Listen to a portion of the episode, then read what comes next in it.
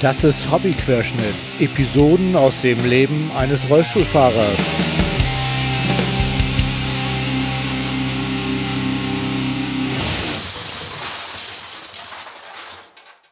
Ahoi zusammen. Das ist Hobbyquerschnitt Episode 18. Wir haben jetzt Mitte Juni 2018 und ich finde toll, dass ihr immer noch dabei seid, obwohl ich jetzt so lange nicht gesendet habe. Ähm, ja, wie soll ich sagen, ich war im Urlaub, mir ging es nicht so gut und dann ging es mir richtig gut, weil das Wetter in Hamburg so toll war, dass ich ehrlich gesagt eigentlich wenig Motivation hatte, mich hier hinter meinen Rechner zu klemmen und irgendwie Aufnahmen zu machen. Und ich hatte auch blöderweise keine äh, Episoden mehr auf Halde, die ich hätte raushauen können. Aber nun ist es soweit. Ähm, ich bin wieder da und äh, ihr auch. Klasse. Ja, was soll ich sagen? Ähm, ich fange mal mit Kommentaren an. Das ist wie üblich der Hammer. Ich kriege nach wie vor wirklich ganz, ganz viele Kommentare und ähm, Mitteilungen über Twitter, E-Mail, auf dem Blog. Irgendwie, das macht mich total glücklich, weil ihr schreibt immer so schön positiv und ähm, ja, was ich total gut finde, ist, dass das auch immer wieder auf die Folgen eingegangen wird. Zum Beispiel, dass die Wheelmap-Folge, dass Leute sich motiviert fühlen, die App runterzuladen und ähm, auch jetzt ähm, barrierefreie Räume zu mappen und so weiter. Also das finde ich total toll. Oder dass Leute von der ersten Folge an zuhören und ähm, sagen, dass sie, dass sie äh, weiterhin zuhören und ihre Einstellung zu Menschen mit Behinderung sich geändert hat. Was kann es eigentlich Schöneres geben als solche Rückmeldungen? Ne? Oder ich kriege auch äh, Hinweise darauf, äh, dass, dass sich Gesetzgebung geändert hat. Also eine habe ich bekommen, dass Rollstuhlfahrerinnen ähm, bei Pauschalreisen mit Flug, äh, wenn sie in die Premium-Klasse gebucht wurden und dann nur Economy fliegen können, äh, dass man diesen, die Reise dann ohne Stornokosten einfach kündigen kann. Und da gab es irgendwie eine Gerichtsentscheidung in Frankfurt, äh, die hat das Aktenzeichen AZ2-24S 20 aus 17. Und sowas ist doch total toll. Da freue ich mich total drüber, weil an mir geht sowas oft gerne mal vorbei. Aber wenn ihr mir sowas ähm, schickt, ja, da bin ich total begeistert. Oder was dieselbe Dame mir geschickt hat, ähm, ich weiß nämlich nicht, ob ich ihren Namen sagen darf. Und DSGVO, ihr wisst schon, macht das Ganze jetzt irgendwie noch schwieriger. Ähm, also es war eine Dame, die mir das Gerichtsurteil geschickt hat aus Leipzig. Ich wink mal rüber nach Leipzig. Ich bin ja im Winter wieder da. ähm, sie hat mir noch geschrieben, ähm, dass es ähm, Seilschaften gibt. Und zwar ist das ein Klettergarten in Gütersloh. Und zwar ist das der Grenzenlos Klettergarten, die sich zur Aufgabe gemacht haben, äh, ein inklusiver Klettergarten zu sein. Und ich habe da mal angerufen und habe die mal gefragt. Und ja, die ähm, bieten auch, Achtung, Klettergarten für Rollstuhlfahrerinnen und Rollstuhlfahrer an. Hammer, oder? Ähm, ich bin nicht ganz sicher, aber irgendwie kam da, man möchte sich vorher anmelden, weil so spontan dahin ist ein bisschen schwierig, weil die den Klettergarten glaube ich, darauf einrichten und auch die Begleiter da irgendwie äh, gerne wissen, wann ihr kommt.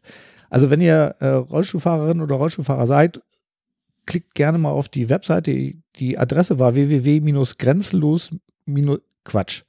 www.grenzenlos-klettergarten.de und ich meine, man soll sich eine Woche voranmelden. Aber ihr könnt da ja mal anrufen und ähm, ja, ich hoffe, dass ich in meiner dass ich da auch mal hinfahren kann, weil ich sehe das hier immer in Hamburg auf der Reisemesse, auf der ich ja jedes Jahr bin und immer schmachte, weil dort gibt es auch einen kleinen Klettergarten, aber der ist leider nicht so inklusiv, dass ich im Rollstuhl da irgendwie drauf könnte.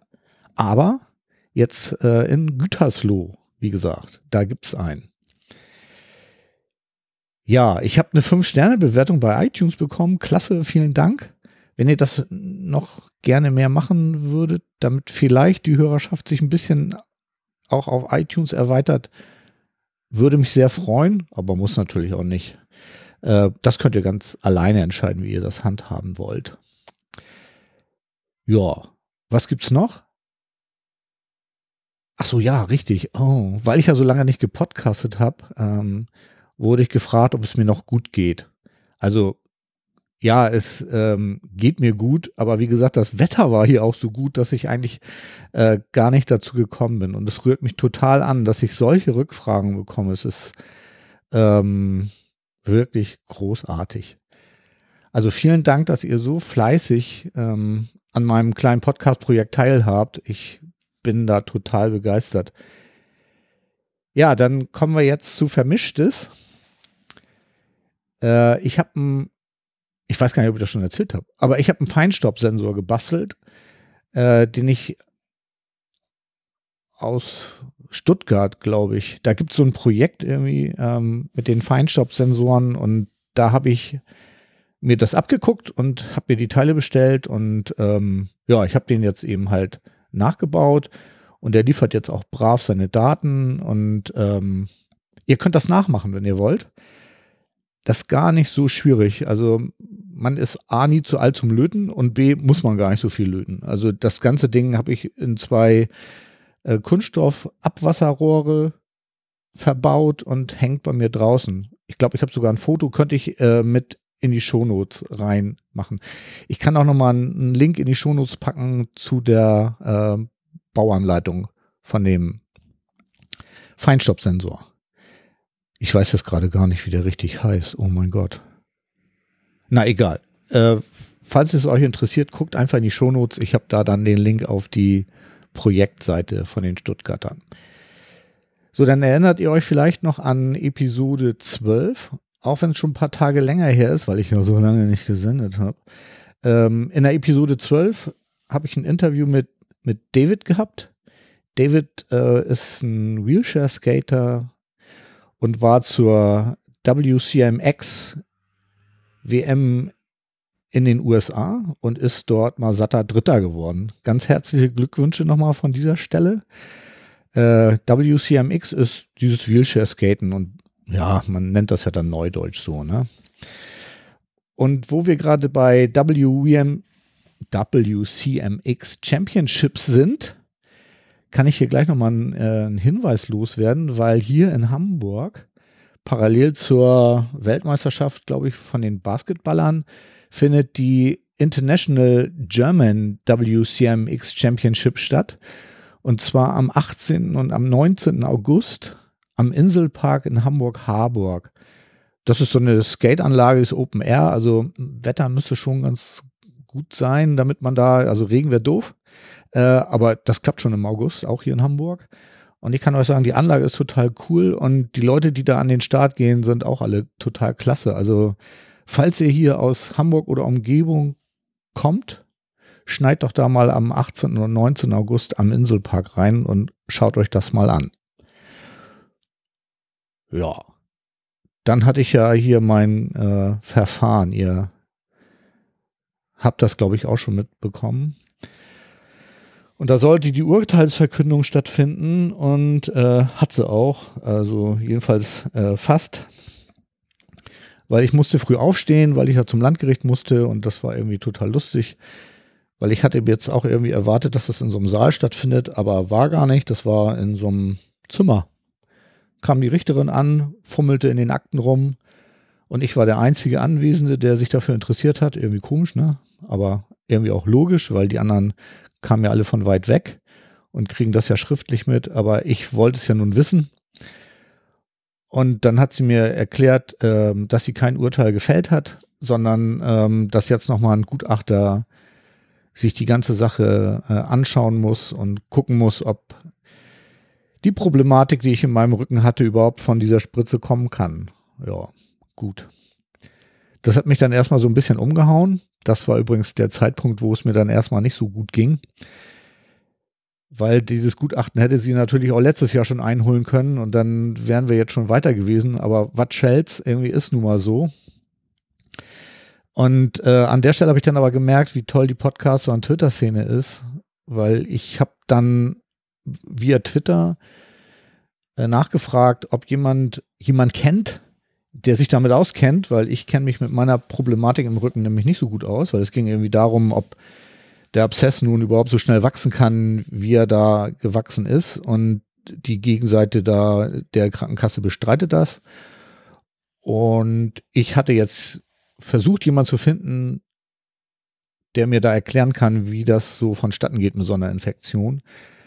Und äh, die Reaktion war Wahnsinn. Also das Ding wurde massenhaft retweetet und ähm, Christian vom Kohlenpott Podcast hat sogar seinen Besuch im Sendegarten dazu genutzt, für mich einen Aufruf zu starten. Also, wisst ihr, da geht einem die Gänsehaut rauf und runter und äh, man kriegt Pippi in die Augen, wenn man sowas mitbekommt, wie viel Anteilnahme da irgendwie in der Szene herrscht. Ich bin total begeistert und ähm, ja, ich habe auch jemanden gefunden, der mir äh, dazu was erklärt hat und ähm, es sieht wohl so aus, als wenn der Gutachter das ähnlich sieht wie die Person, dass ich dann irgendwie mich gelassen zurücklehnen kann und jetzt einfach ähm, Geduld haben muss und einfach mal abwarte, was jetzt passiert. Also ja, das Ganze wird vermutlich sich noch ein Jahr hinziehen, so wie das so in deutschen Gerichten ist. Ist ja, ja,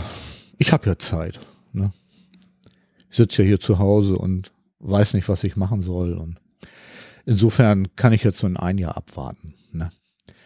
Ja, dann bin ich Handbike gefahren, kann ich hier auch noch mal kurz erzählen. Also Leute, die mir auf Twitter folgen, äh, wissen das schon. Ich habe eine ne Runde um den Flughafen gedreht. Der, das ist eigentlich eine schöne Runde, geht viel im Grün und man kann immer mal so startende und landende Flugzeuge angucken was ja vom Dichten auch immer irgendwie interessant ist. Ich weiß zwar gar nicht warum, aber irgendwie fasziniert mich das auch in meinem ähm, hohen Alter noch. Und wie gesagt, die Strecke ist ganz nett. Also man fährt kaum an der Straße, man fährt viel im Grün, wie das hier in Hamburg ja öfter mal der Fall ist, dass man, obwohl es eine Großstadt ist, tatsächlich irgendwie ab von jedem Verkehr einfach so im Grün fahren kann. Ähm, ja, und die Fahrt war äh, interessant. So. Ich also das fing irgendwie damit an, dass ich wie üblich an, an einem Fabrikgelände über so eine Wiese gefahren bin, wo es so eine Art Trampelfahrt gibt und wo am Ende immer ein Gatter ist, wo so Trecker auch auf die Wiese fahren können. Und ähm, ja, die, dieses Gatter ist immer auf, außer jetzt da vor drei Wochen, glaube ich, am Sonntag. Da war das Gatter zu. So, ja, gut. Ich wollte jetzt nicht umkehren, weil es war ein ganzes Ende, dass ich da über die Wiese geknattert bin also auf diesem Trampelpfad, der wohl offensichtlich auch von vielen anderen genutzt wird, also nicht nur von mir, äh, dann wollte ich irgendwie so rechts am Gatter vorbei. Da war ein, auch wieder so Trampelfahrt. Dummerweise fing dann aber auch ähm, relativ gleich der Graben, der parallel zu der Straße äh, geht, auf die ich da jetzt wollte, beziehungsweise ich wollte auf den Radweg, aber äh, zwischen Wiese und Radwegstraße war eben halt noch ein Graben. Und der war relativ dicht an diesem Trampelpfad dran, so dass ich mich nicht getraut habe, an dem Gatter so einfach so schwungvoll vorbeizufahren, weil es war echt zu schmal. Also das war gerade so ein bisschen breiter als mein Rollstuhl und äh, ja, ne, in Graben wollte ich nicht. Gut, dann habe ich versucht, irgendwie rollstuhlfahrend da dran vorbeizukommen, also mit dem Handbike vorne dran ne, und dann nicht Handbike fahren, sondern den Rollstuhl antreiben. Ging aber auch nicht, weil es da so knubbelig war, dass ich da mit, mit meinem Geschoss da irgendwie nicht vorbeikam. Dann war ich schon mal überlegen, wie ich das machen soll, ob ich doch umkehren soll oder ja, immer, wie gesagt, im Hinterkopf nicht in Graben. Und dann kam aber ein netter Mensch auf dem Fahrrad vorbei, der dann fragte, ob er mir helfen kann. Und diesmal war ich bereit, die Hilfe anzunehmen. Äh, und er hat mich dann an dem Gatter vorbeigeschoben, ohne dass ich in den Graben geplumpst bin. Und dann konnte ich auf dem Fahrradweg noch so 200 Meter fahren und dann ging es wieder ab in die Botanik und herrlich, ne? Super.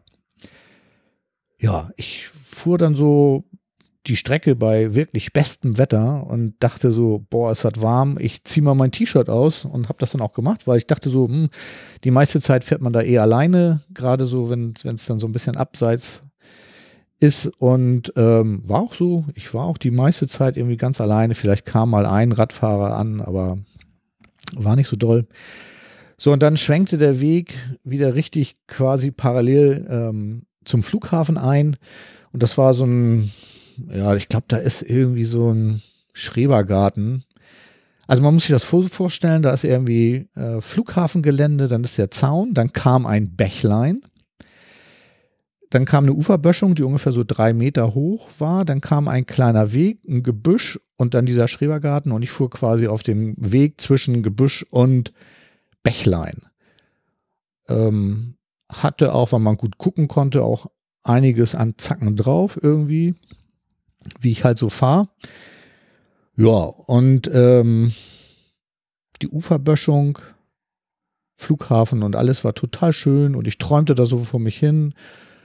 Und plötzlich sah ich direkt vor mir so ein, ich weiß nicht, kennt ihr das vielleicht, wenn da so lehmige Wege sind? Manchmal sind da so, ja, sandige Bunker, möchte ich die mal nennen, wie man das so vom Golf kennt. Wenn der Ball in diesen sandigen Bunker fällt, dann haben die Golfspieler ja mal ihre Probleme, den Ball da wieder rauszudonnern. Ja, und so ein Ding kam da auch irgendwie. Ich sag mal, war nicht groß, knapp ein Quadratmeter, aber fast über die ganze Wegbreite, sodass ich überhaupt nicht ausweichen konnte, musste da durch. So, und die Kante, die Austrittskante von diesem Bunker war jetzt irgendwie nicht rund oder gerade oder so, sondern die war so ein bisschen schräg und zwar so schräg, dass ich mit dem rechten Rollstuhlrad, links war der Graben beziehungsweise das Bächlein, mit dem rechten Rollstuhlrad irgendwie als erstes wieder festen Boden unter die Füße bekam und aufgrund der Geschwindigkeit hat es dann leider den Rollstuhl umgeworfen. Ich habe noch versucht, mich dagegen zu lehnen, als ich das gemerkt habe, aber es war einfach nicht mehr machbar. Ich habe gebremst und alles, aber irgendwie der Rollstuhl kippte. Ich hatte das Gefühl, wie in Zeitlupe die Böschung runter. Ja. Also er rutschte. Ich habe mich nicht überschlagen. Und aufgrund der Konstruktion von Handbike und Rollstuhl war das alles auch nicht wirklich ein großes Problem. Das heißt, ich saß ja wie in so einer Art Überrollkäfig, ähm, also zumindest seitlich, nach oben natürlich nicht. Ähm, aber insofern ist mir bei der ganzen Aktion eigentlich nichts passiert, weil ich nur den Hügel runtergerutscht bin. Ich habe natürlich dann immer gedacht, nicht ins Wasser, nicht ins Wasser und hat auch funktioniert. Zehn Zentimeter vom Wassereintritt blieb mein Gefährt mit mir liegen. Ja, und dann lag ich da und dachte so, oh Scheiße, nackter Oberkörper. Und was soll ich sagen? Die ganze Uferböschung war voll mit so meterhohen Brennnesseln. Und da lag ich jetzt so drin. Und ehrlich gesagt, diese Rheumabehandlung hätte ich mir gerne erspart, weil da hatte ich echt ein paar Tage gut von, von den Nesseln. Äh, ja, und da ich ja mit nacktem Oberkörper gefahren bin und da durch die Brennnesseln gerutscht bin, ihr könnt euch vorstellen, ne? Also war nicht so schön. Aber ansonsten war nichts passiert. Das ähm, war ganz gut. Und das Tolle war, es blieben auch gleich zwei Radlerinnen stehen, also beziehungsweise ein Pärchen. Und äh, die fragten, ob sie mir helfen können. Und natürlich, war klar, konnten sie mir helfen. Und ähm, ja, wir haben dann, ich bin dann irgendwie rausgekrabbelt aus meiner Handbike-Rollstuhl-Kombination, nachdem ich mir mein T-Shirt wieder angezogen hatte. Aber äh, also die Arme waren ja trotzdem nackig, weil es ja nur ein T-Shirt war. Und da diese Brennnesselkante hochzukrabbeln, ja gut, ich muss nicht weiter das ausführen, glaube ich. Ihr könnt euch das vorstellen der nette Mensch hat mir dann, also der Herr hat mir dann irgendwie den Sandbike mit dem Rollstuhl die Kante hochgezogen, was einigermaßen mü mühselig für ihn war, weil er nun auch irgendwie mit seinen, Rad, weil der diesen Rennrad gefahren mit seinen Radlerschuhen da auch äh, mit seinen nackten Beinchen da in, in diesen hohen Brennnesseln stand und also ich bin ihm unendlich dankbar, dass er das gemacht hat. Oben hat er mir dann noch geholfen, mich wieder in meinen äh, Rollstuhl zu setzen und äh, die beiden sind dann noch ein ganzes Ende mit mir mitgefahren um zu gucken auch, ob auch wirklich alles am Handbike heil geblieben ist. Und äh, tatsächlich es ist fast alles heil geblieben am Handbike. Äh, ist nichts verbogen und so. Das Einzige, wo was ein bisschen gelitten hat, war mein Schutzblech vom Handbike vorne. Das hatte irgendwie einen ordentlichen Riss, aber das hat jetzt das Fahren nicht weiter beeinträchtigt und insofern konnte ich dann meine Runde fast zu Ende fahren, weil ich hatte dann auf der Tour noch einen dritten Sozialkontakt kurz vor zu Hause geht so, also kurz vor zu Hause bei mir geht so ein bisschen bergab. Und da muss man regelmäßig aus der Richtung, aus der ich komme, an einer Ampel stehen bleiben. Das ist einfach so. Und ich stand dann so an der Ampel und wartete auf grün.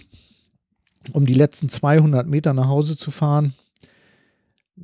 Und dann kam auch das Grün, ich fuhr los und pff, Vorderrad platt. Also wirklich so in der Sekunde. Ich habe es nicht vorher gemerkt, aber in der Sekunde, wo ich anfahre, muss ich irgendwas in, keine Ahnung, was das war. Ähm, naja, auf jeden Fall, mein Vorderrad war platt. Ich hielt an und ähm, hinten in den Rollstuhl rein fuhr mir ein Radfahrer, der jetzt mit Speed wegen der grünen Ampel nicht mehr bremsen konnte, ähm, rein. Also voll auf den Rollstuhl hinten drauf. Gott sei Dank ist ihm und mir nichts passiert, sodass wir dann ähm, uns beide erstmal angeguckt haben, dann beide gelacht haben und er meinte ja sorry, ich meinte ja ich auch sorry, weil ich bin ja auch irgendwie plötzlich angehalten und naja, ähm, gut. Ich bin dann mit Plattfuß die letzten 200 Meter nach Hause gefahren, einfach auf dem platten Reifen, ganz vorsichtig, damit die Felge nicht verbiegt. Und ähm, ja, also ganz ehrlich, den Sonntag kannst du mir schenken. Also an dem Sonntag fahre ich bestimmt nicht nochmal Handbike. Also das war blöd. Naja, gut. Aber letztendlich ähm, hält mich das natürlich nicht ab, weiter Handbike zu fahren. Ist ja logisch, ne? Weil eigentlich ist schon cool. Also, und den Sturz habe ich ja auch ganz gut überstanden und du weißt ja auch, dass ich sowas kann, ne? Zum Glück ist mir das nicht in den Alpen passiert. Oh, das wäre schon ein bisschen blöd gewesen, weil dadurch, dass der Hang da auch so gut bewachsen war, ich habe noch nicht mal eine Schramme gehabt. Also echt voll gut. Ja, dann kommen wir jetzt in die nächste Rubrik. Hobbyquerschnitt unterwegs. Ich war nämlich wieder mal, naja, ahnt ihr sicherlich, ähm, in vielen Konzerten. Ich werde ein paar davon nennen, nicht alle, weil es waren wirklich viel zu viele. Und ein paar werde ich auch ähm, noch mal ein bisschen näher beschreiben. Falls euch das nicht so interessiert, ihr kennt das mit den Kapitelmarken und ähm, könnt dann irgendwo hinspringen, wo ihr möchtet. Oder vielleicht hört ihr auch zu, wenn es euch interessiert. Wir waren am 5. März, auch schon ein bisschen her, ne? Vierteljahr, über ein Vierteljahr, bei Phil Campbell in The Bastard Sons. Das war im Logo. Über das Logo muss ich, glaube ich, nicht mehr viel erzählen. Habe ich ja schon oft gemacht. Hier, kleiner Laden, super. Finde ich gut. Habe ich selber schon gespielt. Habe ich, glaube ich, auch schon erwähnt. Egal. Phil Campbell and the Bastard Sons kannten wir vom letzten Jahr von der Full Metal Cruise. Und wer die Band nicht kennt, Phil Campbell ist der Gitarrist, der mit Lemmy zusammen Motorhead war. Und da es Lemmy nicht mehr gibt, ähm, gibt es jetzt Motorhead auch nicht mehr. Und Phil Campbell hat sich entschieden, weiter Musik zu machen, auch im Stil von Motorhead, aber die covern kaum noch, sondern haben jetzt schon relativ viele eigene Stücke, die aber im Stil von Motorhead irgendwie sind. Und ähm, ja, wir finden die gut und äh, wollten uns die angucken und war auch klasse. Und was ich besonders klasse finde, ist, dass er mit seinen drei Söhnen irgendwie zusammen auf der Bühne steht und noch ein Kumpel von den drei Söhnen, nämlich dem Sänger. Und das finde ich persönlich einfach grandios, weil wenn man selber Musiker ist, kann man so ein bisschen nachvollziehen, irgendwie, was das bedeutet, wenn man mit den eigenen Kindern so eine Live-Show spielen kann. Finde ich total toll. Zehn Tage später sind wir dann zu den Pretty Mates und Pink Cream 69 ins Aladdin nach Bremen gefahren. Ich glaube, das Aladdin hatte ich hier auch schon mal beschrieben. Ist nicht barrierefrei, es gibt kein Behindertenklo. Ähm, aber man muss nur drei Stufen, glaube ich, drei oder vier Stufen runter, um in den Showroom zu kommen. Und das nehme ich fürs Aladdin tatsächlich auf mich und auch für die Pretty Mates und Pink Cream 69. Sonst bin ich ja mal nicht so dafür, irgendwie in nicht barrierefreie Locations zu gehen, aber in dem Fall ähm, mache ich da mal eine Ausnahme, auch wenn das nicht sehr konsequent ist. Aber es ist halt cool im, äh, im Aladdin, weil die Leute alle super nett sind und keiner Stress damit hat, wenn ich Front Row stehe. Irgendwie. Sie lassen einen eher rein und äh, man kann vorne hinstellen. Sie sind hilfsbereit bei den Stufen und ja, ist einfach toll da. Konzert war auch großartig. Der Sänger von Pink Cream 69, den haben wir letztes Jahr auch auf dem Rockharz getroffen. Jetzt fällt mir gerade sein Name nicht ein. Oh, verdammt. Und ich habe mir den natürlich auch nicht aufgeschrieben. Ist ein super netter Typ irgendwie. Und der hat letztes Jahr äh, auf dem Rockharz mit Tank zusammen gespielt. Also der ist schon ewig lange Sänger bei Pink Cream 69 und singt jetzt auch bei Tank. Und äh, warum erzähle ich das? Ja, äh, weil ich eben von Phil Campbell und Motorhead gesprochen habe, muss ich jetzt auch von Pink Cream 69. Oh Mensch, wieso weiß ich den Namen von dem Sänger nicht? Verdammt. Ich gucke jetzt nach. So, da bin ich wieder. Also der heißt Phil Campbell. Nein, das ist doch der von. Oh Gott. Also der heißt David Reedman. Irgendwie bin ich noch nicht wieder so richtig im Flow drin. Also David Reedman ist auch Sänger bei Tank. Und Tank ist die Vorgruppe von meinem ersten Motorhead-Konzert gewesen. Und das ist irgendwie in den Ende 70er, Anfang 80er. Ich weiß es nicht mehr hundertprozentig. Ich glaube, es war Ende 70er, also 79 oder so, hat Motorhead mit Tank hier die Bombers-Tour in Hamburg gespielt und da war ich. Und ich war auf ein heftiges Konzert von Motorhead vorbereitet und Tank hat das dann erfüllt.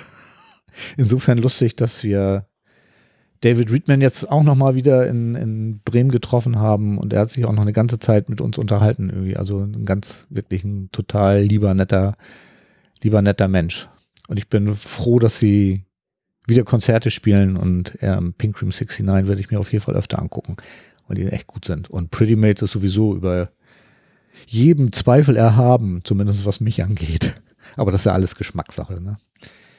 Dann waren wir zwei Tage später in der Villa am Park. Das klingt wirklich großartig, war es auch. Wir sind nämlich zum St. Patrick's Day da gewesen. Villa am Park ist aber ehrlich gesagt nur ein ganz winziger Pavillon, in dem ähm, man eigentlich essen und trinken kann. Das Ding ist barrierefrei, hat sogar ein Rollstuhlklo, also Hammer. Und ist hier in Hamburg direkt an der U-Bahn-Station Weiß ich schon wieder nicht, gucke ich jetzt nochmal nach. So, nachgeguckt. An der U-Bahn-Station Lutherrutstraße. Und ähm, das Ganze ist am Else Rauch, Platz 1. Und ähm, ja, ist ein wirklich kleiner, netter Laden. Wir haben das St. Patrick's Day gefeiert. Da hat ähm, mein Mitmusiker Sven irgendwie mit seinen Kumpels und Freunden den Abend gestaltet. Und das war toll. Haben wir echt Spaß gehabt und kann ich nur empfehlen, da mal hinzugehen. Ja. Und dann, immer und dann, ne? Ich glaube, ich muss mal irgendwie mir was anderes überlegen, was ich dann sage, wenn ich und dann mein. 28.03. Kennt ihr Panic City? Panic City ist eine Art Museum. Und zwar ein Museum von Udo Lindenberg. Dafür hat er, glaube ich, gerade sogar einen Preis gekriegt, weil das so eine multimediale, äh, super-duper Installation ist. Und Freunde von uns, Bernd und Claudia, wollten mit uns dahin gehen. Und äh, ich habe dann Karten besorgt und dann sind wir auch hingefahren und ich muss ganz ehrlich sagen, es war ganz cool. Also die nehmen äh, pro Führung, also man muss da sich zu einer Führung anmelden. Also ich muss das, glaube ich, mal genauer erklären. Also man, Panic City ist auf der Reeperbahn im Clubhaus. Das ist ein großes, bunt beleuchtetes Gebäude auf dem Kiez hier in Hamburg. Und eine ganze Etage in dem Clubhaus hat jetzt Udo gemietet, um da sein Panic City reinzubauen. Und wenn man das besuchen will, ist es am besten, man klickt sich vorher im Internet eine Karte die kosten zwischen 18 und 30 Euro, glaube ich, je nachdem, wann man möchte. Also so am Wochenende abends teurer als in der Woche vormittags, sage ich mal. Und dann kann man sich da anderthalb Stunden durch das Ding durchführen lassen und man kriegt Erklärungen und kann sich die Videoinstallation angucken. Und ähm, es gibt Virtual Reality, total toll. Ich habe mit Udo auf der Bühne gestanden. Das finde ich total wahnsinnig. Und äh, man kriegt Videoeinspielungen und äh, kann Konzertmitschnitte angucken. Man kommt backstage, irgendwie man hat eine Ausstellung, wie es Udo damals ergangen ist, als das mit der DDR losging, dass sie da gespielt haben, dass das dann die Tournee abgesagt wurde und so. Also wer sich für Udo interessiert und so ein bisschen ähm, Spaß an so Multimedia-Installationen hat, der kann sich das gerne mal angucken. Und wir haben dann auch eben halt so eine Uhrzeit gebucht, haben dann anderthalb Stunden diese Tour gemacht und innerhalb einer Tour, und das wollte ich ja gerade erzählen, kann leider im Moment nur ähm, eine Rollstuhlfahrerin oder ein Rollstuhlfahrer mit, weil die ansonsten keine Evakuierungskapazitäten haben und da das irgendwie über Fahrstuhl äh, im Falle eines Brandes nicht geht, ähm, müssen die Rollstuhlfahrerinnen und Rollstuhlfahrer ja übers Treppenhaus evakuieren und da haben sie im Moment noch nicht die Möglichkeit. Ich habe das angesprochen, dass das doof ist und die waren total offen und suchen auch nach einer Lösung, aber im Moment haben sie die doch nicht. Aber vielleicht wird das ja noch, wäre ja total toll. Ja gut, aber ähm, wir waren dann irgendwann durch und wenn man dann durch ist, kommt man noch so in so einen Bereich rein, wo man so Merch kaufen kann. Äh, Udo macht ja Likorelle irgendwie, die kann man dann, puh, für teuer Geld, ehrlich gesagt, erwerben. Habe ich dann nicht gemacht, weil ähm, so dicke habe ich es dann auch nicht. Aber man kann T-Shirts kaufen, Taschen und so weiter. Ähm, ja, da haben wir uns dann noch einen Augenblick aufgehalten, weil wir da noch ein bisschen gucken wollten. Und dann tippt mir irgendwie ein Typ auf der Schulter, ich drehe mich um und dann grinst mich da einer fett an und meinte, na, bin ich der echte oder bin ich ein Double? Ja, ich war ein bisschen perplex und meinte dann, ach Udo, das weiß ich doch nicht. Und dann stand tatsächlich Udo Lindenberg hinter mir und hat mir dann tatsächlich Löcher am Bauch gefragt. Also er hat sich fast eine halbe Stunde Zeit genommen, um sich mit uns zu unterhalten und wollte wissen, wie wir es dann fanden. Weil tatsächlich, als wir da waren, war Panic City erst eine Woche auf. Und äh, ich war tatsächlich der erste Mensch im Rollstuhl, der durch die Panic City durchgefahren ist. Und ich muss ganz ehrlich sagen, ich habe das nicht gemerkt. Also die Dame, die da der Scout war, die hat das so professionell und gut gemacht, ähm, dass ich dachte, naja, das haben die schon ganz oft gemacht. Aber nein, ähm, war nicht so. Ich war, wie gesagt, der Erste und Udo hat sich echt dafür interessiert, wie wir es fanden und ob ich als Rollstuhlfahrer gut zurechtgekommen bin. Und ich habe ihm dann erzählt, dass ich A einen Blog habe und B einen Podcast und dann fragte er, ob ich dann auch darüber berichten würde. Und das habe ich dann bejaht. Ich habe dann nur gesagt, dass es ein bisschen schade ist, dass ich keine äh, Fotos machen durfte, weil in der Panic City ist aus ähm, urheberrechtlichen Gründen das Fotografieren nicht erlaubt. Also im Grunde genommen sind die da gar nicht so äh, stressig da bei der Panic City, aber die haben halt leider auch damit zu kämpfen, dass es sowas wie Urheberrecht gibt. Also sie selber werden da gar nicht so abgeneigt, aber darf man halt nicht. Ähm, aber Udo meinte dann, ähm, natürlich kannst du hier Fotos machen, in bestimmten Bereichen natürlich nur. Ähm, dann komm doch einfach nochmal wieder. Und dann hat er ähm, jemand rangerufen und die Dame sollte mir dann mir ihre Visitenkarte geben, damit ich sie anrufen kann, damit wir einen Termin vereinbaren, wann ich dann meine Fotos kriege. Und ich habe dann auch eine Mail geschickt, beziehungsweise habe nicht angerufen, sondern eben halt eine Mail geschickt und ähm, wurde dann an eine andere Dame weiterverwiesen. Und ähm, ja, dann haben wir einen Termin vereinbart vor der Öffnungszeit. Wahnsinn. Ich bin dann hin, sie war da und sie hat mir dann gestattet, diverse äh, Bilder von, von der Panic City zu machen. Und falls es euch interessiert, das Ganze ist bei mir auf dem Blog irgendwie zu sehen. Ich kann den Link in, auf meinen Blogartikel in die Shownotes schreiben, aber ihr könnt auch einfach auch im, im Blog einfach suchen nach Panic City, dann findet ihr das bestimmt auch. Ja. Und uns hat das so gut gefallen, dass wir sogar später nochmal da waren mit meiner Ma zum Muttertag und da den Tag verbracht haben. Nein, anderthalb Stunden. und danach kann man übrigens noch in die alte Liebe gehen. Das ist eine neue Kneipe, auch im Clubhaus unten drin. Und da kriegt man nämlich dann noch ein Eierlikör für Lau, auf Udos Kosten sozusagen weil in der, in der Eintrittskarte ist dann noch ein echt, muss ich sagen, echt leckerer Eierlikör drin. Ich bin ja gar nicht so ein Eierlikör-Fan, aber der hat mir auch geschmeckt. Also das war echt, echt gut. Ja, also Panic City barrierefrei und wirklich super nette Menschen. Als wir am Muttertag da waren, kam die Dame, mit der ich die Fototour gemacht habe, auch nochmal an, hat mich gleich wieder erkannt und hat mir dann erzählt, dass sie das so toll fand und dass aufgrund meiner, meines Blogartikels sogar schon Leute nachgefragt haben, irgendwie, wie es ist, wenn sie kommen wollen. Und ja, finde ich ja total toll, dass auch das funktioniert. Nicht nur der Podcast, sondern auch der Blog. Ja, im April waren wir dann in der Pumpe in Kiel. Da war ich auch noch nie. Mein Herr Sohn wollte da gerne hin, weil Fersengold ihr erstes Konzert dieses Jahr da gespielt haben. Und ähm, weil ich Fersengold auch mag, sind wir dann zusammen hingefahren. Und ich habe vorher angerufen und weil ich nicht, also ich habe vorher angerufen, weil ich nicht genau wusste, wie es da in der Pumpe läuft. Ich hatte zwar gehört, barrierefrei und so. Aber mir ist es immer sicherer, ich rufe in neuen Locations vorher an und bespreche das und dann weiß ich auch, wie es läuft. Und ja, was soll ich sagen? Pumpe in Kiel ist Bombe. Das ist ein wirklich super Laden. Der ist ähm, komplett barrierefrei, hat ein Behindertenklo, man wird eher reingelassen. Die Leute sind super freundlich da. Das Interieur ist toll, weil es eben halt eine alte Pumpenstation war. Ähm, ja, und das Konzert war auch gut. Also das war sogar so richtig super. Ähm, die Vorgruppe war nicht so gut, deswegen zögerte ich eben ein bisschen. Äh, die hießen, glaube ich, Anti-Held. Aber war irgendwie nicht so meins. Also Fersengold war wie erwartet gut. Achso, lustig war noch, dass wir, weil wir ja eher reingelassen wurden, wir mit Sean, dem Schlagzeuger, noch sprechen konnten, weil er gerade, als wir reingingen, ähm, da mit seinem Schlagzeug am Fummeln war. Und er hat sich auch echt Zeit genommen. Vielleicht kommt Fersengold auch noch in Hamburg und zwar in die Elbphilharmonie. Das wäre ja ein Ding. Da würde ich auch hingehen. Ne? Ja, ansonsten kann ich über das Konzert nicht viel erzählen, war halt, ja, erwartete Qualität, möchte ich mal sagen.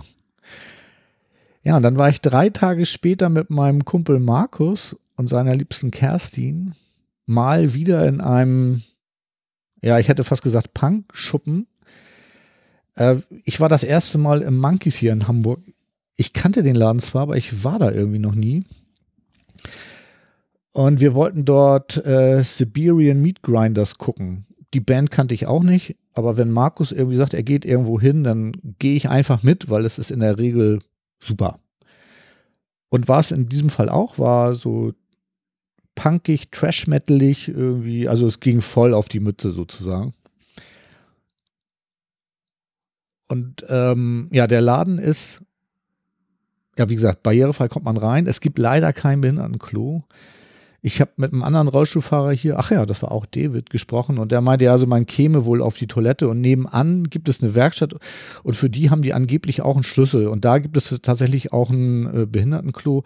Das kann ich aber nicht hundertprozentig bestätigen, weil, ähm, wie gesagt, nur Hören sagen und David hat es auch nicht gemacht sondern der konnte sich aufgrund seiner Konstitution noch ähm, da auf die normalen Toiletten ähm, heben.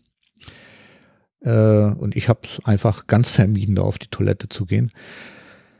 Ja, und jetzt wollte ich noch ähm, von dem Konzert was erzählen. Also Siberian Meat Grinder müsstet ihr mal googeln. Das ist nämlich auch eine nicht ganz uninteressante Band aus Moskau.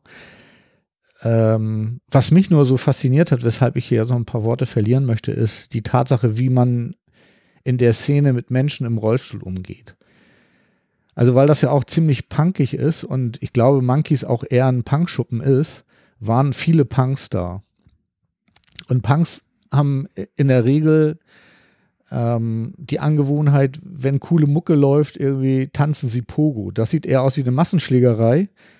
Äh, ist es aber in Wirklichkeit nicht, aber sie rempeln und schubsen sich und ähm, ja, also vielleicht kennt ihr das ja sogar und ähm, wisst, was ich meine. So, und ich stand jetzt vorne an der Bühne und ganz rechts und es stand immer ein Punk direkt vor mir, Arme verschränkt, breitbeinig, sodass die Leute, die da Pogo getanzt haben, nicht auf mich raufgefallen sind. Und der Hammer ist, es hat nach jedem Lied gewechselt. Also das ist so eine soziale Szene da. Das hat mich echt total gerührt. Das habe ich tatsächlich so noch nicht erlebt, aber das fand ich schon total krass irgendwie. Ja, können sich vielleicht mal andere so abgucken. Ne? Also alle, die denken, dass Punks doof sind, äh, nee, das sind absolut total nette und soziale Menschen in der Regel. Ja, und dann sind wir fünf Tage später nach Mallorca geflogen, weil wir da wieder mal auf die Full Metal Cruise wollten. Diesmal auf die sechste und die ging wieder in Palma de Mallorca los und es war wieder großartig. Wir sind zwar bei Regen angekommen, das heißt, eigentlich, also wir sind einen Tag eher geflogen, wollten den Tag noch in Palma verbringen und dann hat es aber aufgrund von äh, Flugverschiebung vorab und dann auch noch Flug, Flugverspätung an dem Tag irgendwie nicht mehr gereicht, dass wir da noch irgendwie in die Stadt gehen konnten, was dann allerdings auch nichts machte, weil wie eben schon erwähnt war an dem Tag auch was regnerisch und wir sind dann im Hotel geblieben, haben dann da noch abends gegessen und haben dann gedacht, okay, wir gehen früh zu Bett, weil die nächsten fünf Tage werden echt anstrengend und ja, kann ich mal vorab spoilern, wurden sie auch, weil viel Schlaf kriegt man auf so einem Schiff nicht oder beziehungsweise auf der Veranstaltung nicht, auf so einem Schiff vielleicht schon wenn man eine andere Kreuzfahrt macht. Und ähm, ja, Full Metal Cruise war wieder total großartig, wie ich schon sagte. Wir haben viele nette Musiker kennengelernt, haben Bands kennengelernt, die wir vorher nicht kannten. Die Liebste wollte vorher äh, oder hat vorher wieder angesagt, dass das ihre letzte Cruise ist, weil es ja auch doch re relativ teuer ist. Und diesmal war das Line-up vorab gesehen auch nicht so toll. Und dann hatte sie schon mehrfach vorher erwähnt, dass das jetzt aber wirklich die letzte ist und sie dann keine Lust mehr hat. Und ich kann euch sagen, am zweiten Tag kam sie an und meinte, nee, wäre doch nicht die letzte. Also wir müssten dann das nächste Mal doch wieder mitfahren. Also wir fahren zwar jetzt im Herbst nicht mit, aber nächstes Jahr haben wir es dann wieder auf dem Zettel, dass wir uns wieder um eine Karte bemühen müssen oder um eine Kabine vielmehr. Was gibt es noch Besonderes zu erzählen? Ach ja, genau. Die Liebste hatte Geburtstag auf dem Schiff.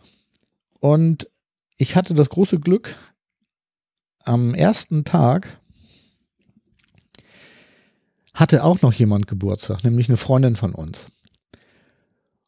Und die hatte das irgendwie hat, oder irgendwie hat Tui das organisiert, dass sie zum Geburtstag eine Torte bekommen hat.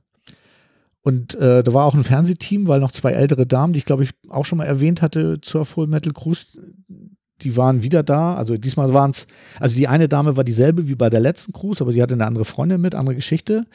Äh, kurzer Einschub. Am 19.06. um 23 Uhr irgendwas gibt es Spiegel TV und da gibt es, glaube ich, einen Fernsehbeitrag äh, über die beiden älteren Damen, wie sie so auf so einem Full Metal Cruise Schiff irgendwie klarkommen. Und äh, deswegen war ein Fernsehteam da und ich glaube, deswegen hat meine Freundin da auch ein, äh, eine Torte bekommen und deswegen konnte ich Gott sei Dank den C-Chef, also der ist verantwortlich für die Küche, irgendwie kennenlernen. Und den habe ich dann einfach gefragt, ob er nicht für meine Liebste auch eine Torte backen könnte. Und das hat er auch gemacht. Voll gut sie wusste das nicht, irgendwie sie war nicht dabei, als ich das irgendwie abgemacht habe und an ihrem Geburtstag wollte sie auch an Land gehen, weil der Landtag war. Und ich habe dann gesagt, ne, für mich ist das voll blöd und ich will das nicht. Und ähm, dann ist sie mit Freunden von uns äh, an Land gegangen. Und ich hatte dann schön den Vormittag Zeit, irgendwie ihren Geburtstag zu organisieren, habe dann da irgendwie so ein klein, kleines Kaffeekränzchen irgendwie vorbereitet mit der leckeren Torte. Und als sie dann kam, habe ich gesagt, so komm, lass uns mal einen Kaffee trinken gehen. Und dann, ja, dann war Geburtstagsfeier. Ich glaube, das fand sie voll gut. Ja, und dann kam noch ähm, Alea und der Schlagzeuger von Saltatio Mortis vorbei und den haben wir dann auch noch ein Stück Kuchen angeboten und dann haben sie sich auch noch dazu gestellt und haben noch mit uns Geburtstag gefeiert und noch gequatscht und äh, ja, war, war total toll. Dann stellte sich noch raus, dass äh, der Gitarrist von Crysix, auch einer spanischen Trash-Metal-Band, am selben Tag Geburtstag hat wie meine Liebste. Also dann haben die abends noch im, in einer Bar irgendwie zusammen ordentlich gebechert. also sowas passiert eben halt nur auf der Full Metal Cruise und das finde ich toll. Ja, und wie im letzten Jahr haben wir dann im Anschluss noch ein paar Tage Urlaub auf unser Finca gemacht, die auch immer noch nicht barrierefrei ist, aber wir finden die Finca so toll, dass wir halt da äh, immer wieder hinfahren, weil für mich geht's. Also mit Hilfe der Liebsten ist das alles äh, kein großes Problem. Was heißt mich nicht barrierefrei? Also klar, man kann auf dem ganzen Finca-Gelände äh, rumfahren und man kommt auch in, in die Ferienwohnung rein und ins Badezimmer und so. Das geht schon alles, aber es ist eben halt nicht tiptop ausgestattet für Rollstuhlfahrerinnen und Rollstuhlfahrer. Ja, wir haben gut wie üblich gut gegessen, weil wir ja, wie ich glaube ich auch schon mal erzählt habe, von unserer Wanderführerin immer Tip-Top-Tipps bekommen. Hat diesmal auch funktioniert. Die Wanderung war diesmal echt anstrengend. Also sie hat echt eine Tour rausgefummelt, wo ich echt dachte, diesmal schaffe ich es nicht. Wie jedes Mal. Aber äh, hat doch wieder hingehauen. Also Mallorca war auch wieder toll. Ja, und dann habe ich selber ein Konzert gespielt. Das erste in diesem Jahr. Das zweite in zwei Jahren. Naja, das dritte, wenn man ehrlich ist. Aber als MAG das zweite Wohnzimmerkonzert, das erste in diesem Jahr, und das war auch wieder total toll. Äh, unsere Freundin Kerstin, mit der wir, ähm, also fast alle Mu Musiker der Band, haben mal mit Kerstin zusammen Musik gemacht. In, da hießen wir April in Toledo und waren so eine ja, eine Rockband irgendwie mit Kerstin als Sängerin. Das hat sich irgendwann aufgelöst und später ist dann MAG entstanden. Aber wir sind alle immer noch freundschaftlich verbunden und deswegen hat Kerstin eben halt dieses Wohnzimmerkonzert organisiert und das war toll. Es war für mich zwar wieder anstrengend und ich habe auch am nächsten Tag äh, wieder flach gelegen und habe also im Prinzip zwei Tage gebraucht, um mich davon zu akklimatisieren, aber äh, trotzdem hat sich der Abend total gelohnt. Also wir machen da immer knapp eine Stunde Musik irgendwie. Ja, krass. Ja, und dann war ich am 6.6. bei Bad Religion im Docks. War auch toll. Da habe ich ähm, Andi, Podcast-Kollegen, wieder getroffen. Hallo Andi, falls du das hier hörst. Konzert war total cool. Docks habe ich, glaube ich, auch schon mal beschrieben. Ist ein netter Laden, alter Laden. Äh, man kommt barrierefrei rein, man hat ein bisschen erhöhten Platz ganz vorne in der Front Row. Also man darf nicht mittig Front Row stehen, aber man kann so rechts und links auf so einer Erhöhung stehen und es steht im Prinzip auch Front Row, aber relativ weit außen. Macht aber nichts, weil man von da wirklich ganz gut gucken kann und ähm, Sound ist auch super. Also insofern kann man Docs machen und für Bad Religion sowieso. Und dann war noch ZSK aus Berlin Vorband und das war total großartig. Und übrigens, Tobi Bayer war auch da. Ich habe ihn zwar da nicht getroffen, aber ich habe es hinterher auf Twitter irgendwie mitbekommen. Tobi Bayer ist ja auch ein Podcast-Kollege. Winke, winke, falls du zuhörst. Ja, das war im Grunde jetzt alles aus der Rubrik, was ich dann alles besucht habe. Gibt es noch die äh, Planung was haben wir dann noch so vor in der nächsten Zeit? Also zuerst mal werden wir im ganzen Juli unterwegs sein, weil der Wohnwagen muss ja bewegt werden und wir werden da eine Festivaltour machen. Ich bin mal gespannt, wie das wird. Also ganz ehrlich, wir fahren Anfang Juli los, werden zuerst zum Rockhatz nach Ballenstedt fahren. Die feiern da das 25. Jubiläum vom Rockharz und das wird super.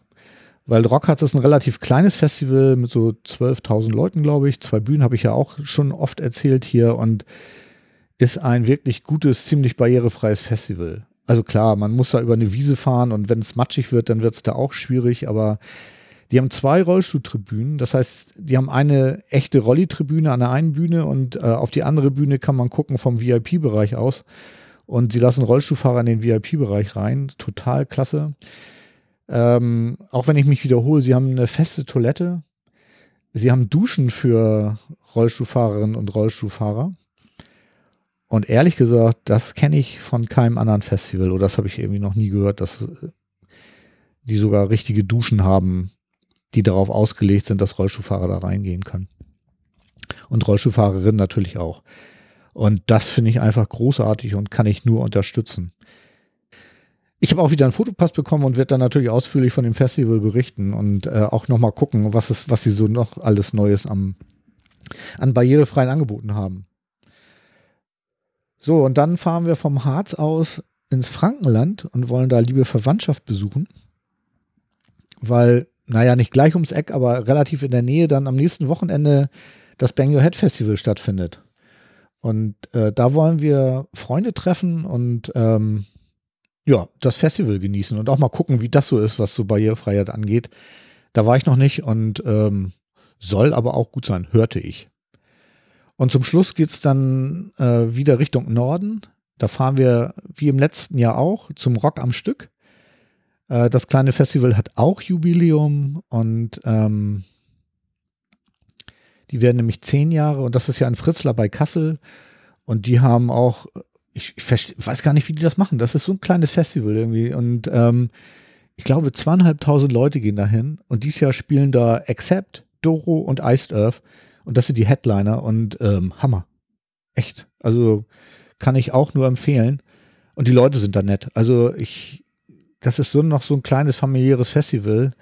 Äh, ich habe mit denen jetzt auch schon geschrieben, wie es ist so dieses Jahr und so und alles super freundlich.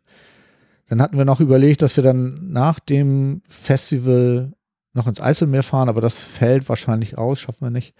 Obwohl uns das ja, äh, als wir letztes Jahr da im, im Hackercamp in Holland waren, so gut gefallen hat, dass wir da eigentlich nochmal hinfahren wollen, aber ich glaube, dieses Jahr wird das nichts. Wir werden dann nach dem ähm, Rock am Stück Festival nochmal Richtung Bielefeld fahren. Und das ist vielleicht der Punkt, äh, an dem ich dann ähm, nochmal in dem Klettergarten vorbeischauen werde, den ich ja vorhin schon erwähnt hatte, um da mal zu gucken. Weiß ich aber noch nicht hundertprozentig, ob das klappt, weil wir wollen dann mich dann noch einen Freund besuchen, der in der Nähe von Bielefeld wohnt und äh, da noch ein paar Tage mit dem Wohnwagen stehen bleiben und dann geht es irgendwie ja wieder nach Hause, dass wir dann Ende Juli irgendwie wieder hier in Hamburg sind. Bin mal gespannt. Ja, dann wollte ich eigentlich zum EMF 2018, das ist das Hackercamp in England.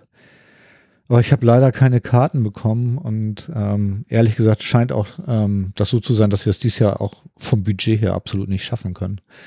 Ein bisschen schade. Da wäre ich auch gern mal gewesen, aber vielleicht ergibt sich das ja noch mal irgendwann nach England zum EMF zu fahren. Naja, gut.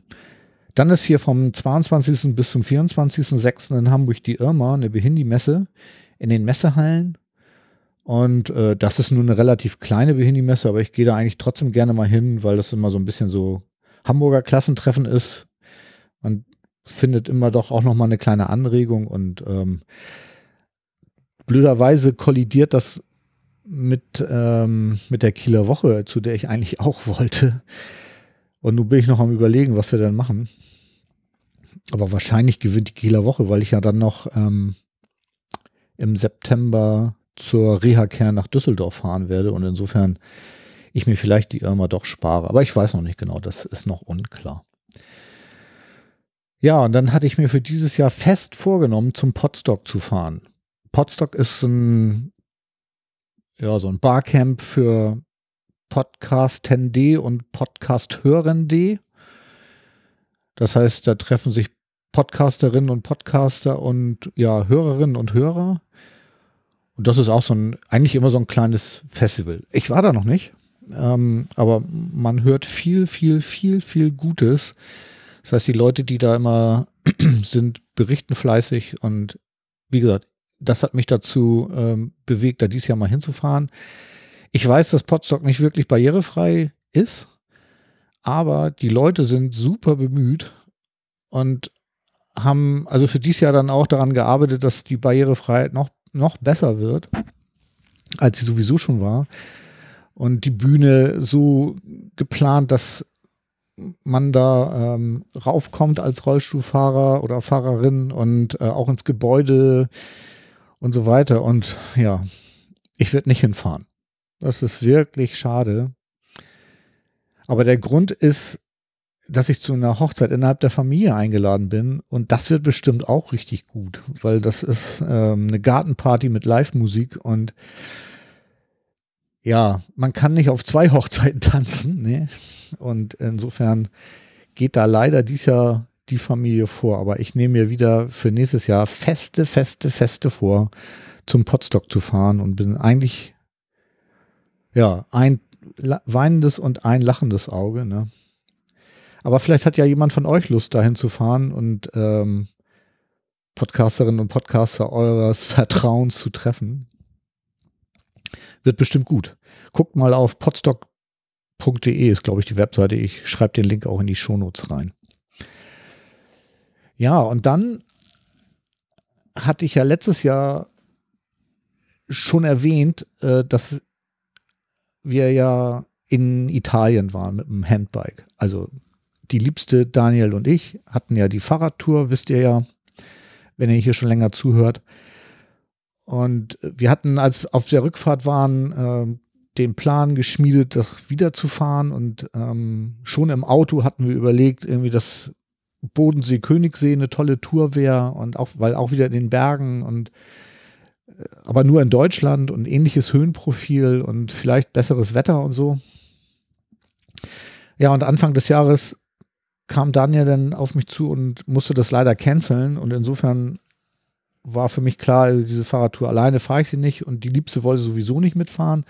Das heißt, das wäre sowieso nur eine Tour von Daniel und mir gewesen. Und einige von euch hatten auch schon angekündigt, ähm, dann mitzufahren, was ich total großartig fand. Aber ähm, ja, aus total guten Gründen hat Daniel die Tour abgesagt. Und ähm, ja, war ein bisschen schade, aber nun ist so. Aber jetzt kam Daniel letztens auf mich zu und meinte, seine guten Gründe wären weggefallen und ob wir nicht doch fahren wollen. Und wisst ihr was? Wir fahren. Wir haben uns jetzt entschieden, wie dass wir die Tour fahren werden. Also nur Daniel und ich. Die Liebste wird das Ganze von zu Hause beobachten. Ähm, und wir werden am, glaube, 1. September losfahren wir wissen leider noch nicht genau wo, weil wir ähm, überlegen, eventuell mit dem Nachtzug von Hamburg äh, nach Süden zu fahren und dann ähm, vielleicht in Freiburg auszusteigen und dann von Freiburg nach Lindau zu fahren, um dann auf den Bodensee-Königssee-Weg einzuschwenken.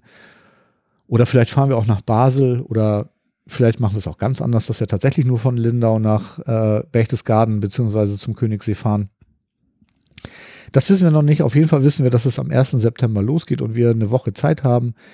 Das heißt, am Sonntag, die Woche drauf, möchten wir wieder zu Hause sein, damit Daniel dann am Montag wieder brav zur Arbeit gehen kann.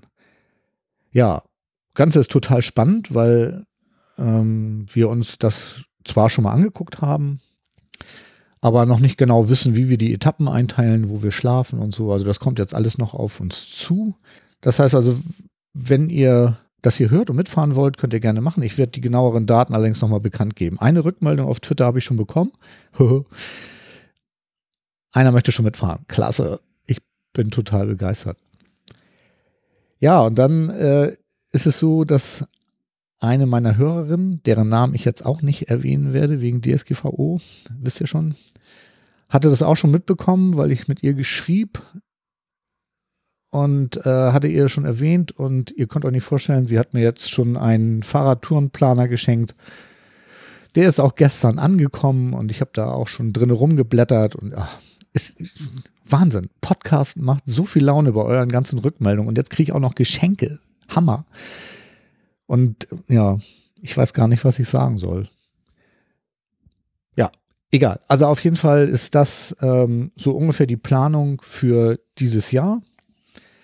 Also nee, also bis September. Also wir werden dann da Fahrrad fahren und äh, ich werde berichten, wie der Planungsstand ist und wann und wie wir losfahren, in welchen Orten wir übernachten werden und äh, ob wir uns da vielleicht treffen können, falls ihr aus dem Süden kommt. Ja, wollen wir schauen. Ne? Wird auf jeden Fall spannend. Ja, jetzt kommen wir mal zum Thema der Woche. Ne? So, und da muss ich jetzt einen kleinen Disclaimer vorab machen, weil es geht hier um rechtliche Dinge und ähm, ich habe mich zwar belesen und ich werde auch Gesetze nennen, aber das ist hier absolut keine Rechtsberatung, weil ich bin kein Anwalt und mit meinem Lesen ist es ja sowieso nicht so doll und vielleicht habe ich mich auch verguckt oder was falsch verstanden. Deswegen ähm, möchte ich euch bitten, das jetzt hier nicht auf die Goldwaage zu legen. Ich habe das zwar versucht, super genau zu recherchieren, aber ihr wisst schon, ne? keine Rechtsberatung. Worum geht's? Es geht um die Genehmigungsfiktion bei Hilfsmitteln. Huh, Genehmigungsfiktion, was ist das denn? Also die Genehmigungsfiktion ist ähm, dass die Krankenkasse, wenn man ein ähm, Rezept einreicht, nur äh, drei Wochen Zeit hat, darüber zu entscheiden. Und innerhalb der, dieser drei Wochen müssen sie euch mitgeteilt haben, ähm, ob ihr ein, eine Behandlung bekommt oder nicht, sag ich jetzt mal. Und das galt bis dato auch für Hilfsmittel. Und äh, nach den drei Wochen kann man sich das Hilfsmittel auf eigene Kosten kaufen.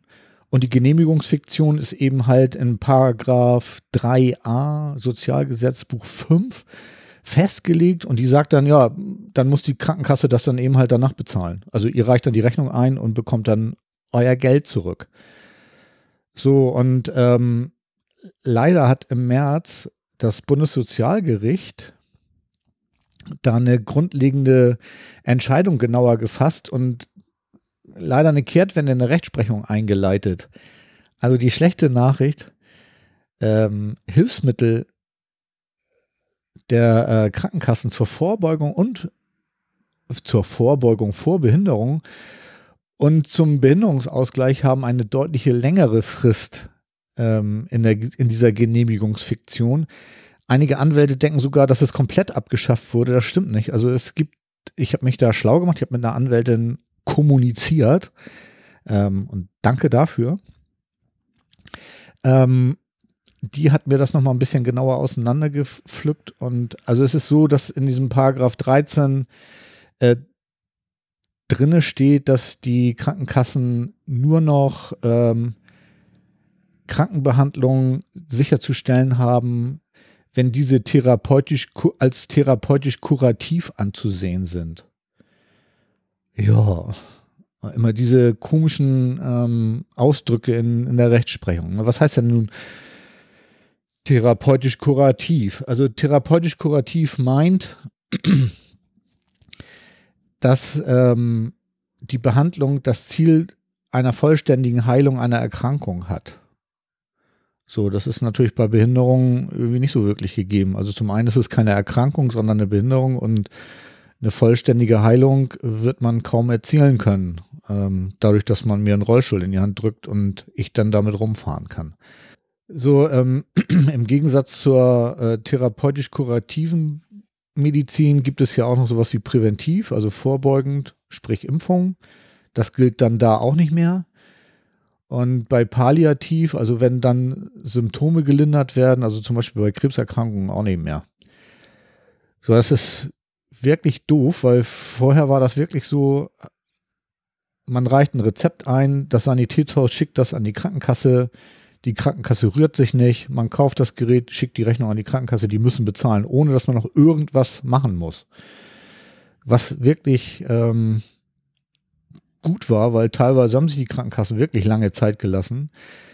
Es gab eine Ausnahme, wenn sie irgendwie den MDK mit einschalten wollten, hatten sie nochmal zwei Wochen länger Zeit für diese Entscheidung, aber nach spätestens fünf Wochen war dann wirklich klar, ähm, man kann sich das Ding selber kaufen.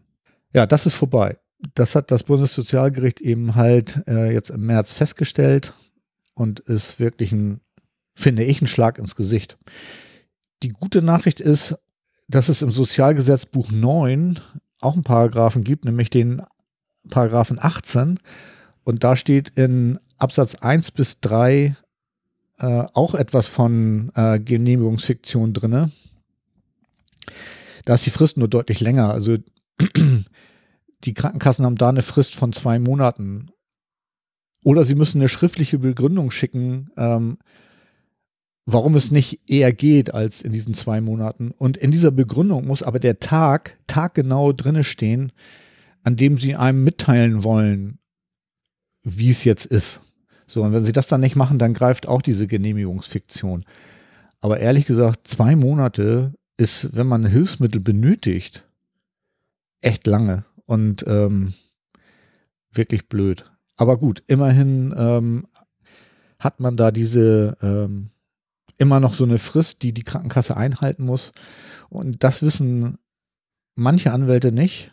Ähm, also es lohnt sich vielleicht, wenn ihr in diesem äh, Fall einen Anwalt einschaltet, dem das nochmal so mitzuteilen. Ne? Die Änderung ist nämlich erst seit 01.01.2018 in Kraft und wurde irgendwie durchs Bundesteilhabegesetz da irgendwie mit reinge, reingebracht das Ganze hat irgendwie überhaupt keinen Einfluss darauf, wenn die Krankenkasse das ein Hilfsmittel ablehnt. Also wenn ihr ein Rezept habt und die Krankenkasse euch mitteilt, nö, zahlen wir nicht, dann könnt ihr das Hilfsmittel sofort auf äh, eigene Rechnung kaufen. Und wenn es dann zu einem Prozess kommt und das Gericht entscheidet, die Krankenkasse muss das doch bezahlen, dann müssen sie euch dieses Hilfsmittel, ähm, also müssen sie die Kosten für dieses Hilfsmittel ersetzen. Also das ist unberührt von dieser ganzen äh, Bundessozialgerichtsgeschichte, das hat es auch vorher schon so gegeben. Was ihr auf keinen Fall machen dürft, ist, ihr holt euch ein Rezept vom Arzt, geht zu eurem Sanitätshaus, sagt hier, ich möchte, was weiß ich, ein neues Rollstuhlkissen haben und bezahlt das schon mal, weil ihr das irgendwie nächste Woche haben wollt. Das funktioniert nicht. Wenn ihr das bezahlt habt und die Krankenkasse erst danach sozusagen zu einer Entscheidung kommt, ähm, dann bleibt ihr auf den Kosten sitzen. Also das ist so ein bisschen so, so, ein, so ein Problem an der ganzen Geschichte, aber ihr wisst jetzt, wie es läuft, ne?